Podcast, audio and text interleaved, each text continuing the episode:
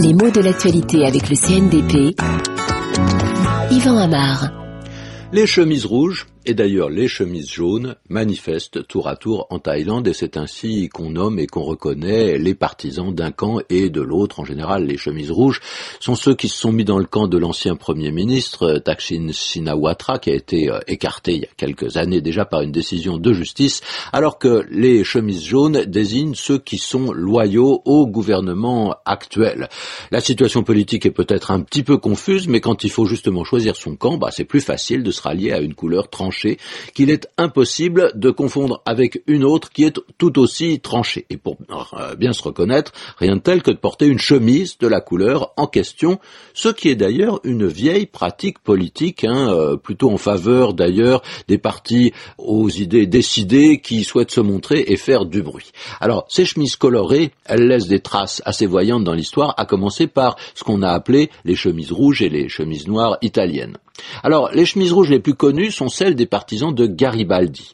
Il ne s'agissait pas exactement d'un uniforme, on était nettement moins pointilleux chez les Garibaldiens, mais c'était, disons, un signe d'appartenance. Hein. On raconte même que c'est en exil en Uruguay que Garibaldi, euh, réunissant ses premières légions, put mettre la main sur un lot de chemises rouges qui étaient au départ destinés à des ouvriers des abattoirs de Buenos Aires, et il en a équipé sa troupe qui était composée d'Italiens immigrés qui défendaient Montevideo contre les Anglais et les Argentins pour appuyer le jeune gouvernement uruguayen. Seulement une vingtaine d'années plus tard, c'est-à-dire autour de 1860, les chemises rouges feront de nouveau parler d'elles dans la marche vers l'unité italienne, dont Garibaldi bien sûr est l'un des héros. Et ces chemises sont alors le symbole des peuples qui conquièrent eux-mêmes leur indépendance et qui vont s'ingénier à disposer d'eux-mêmes.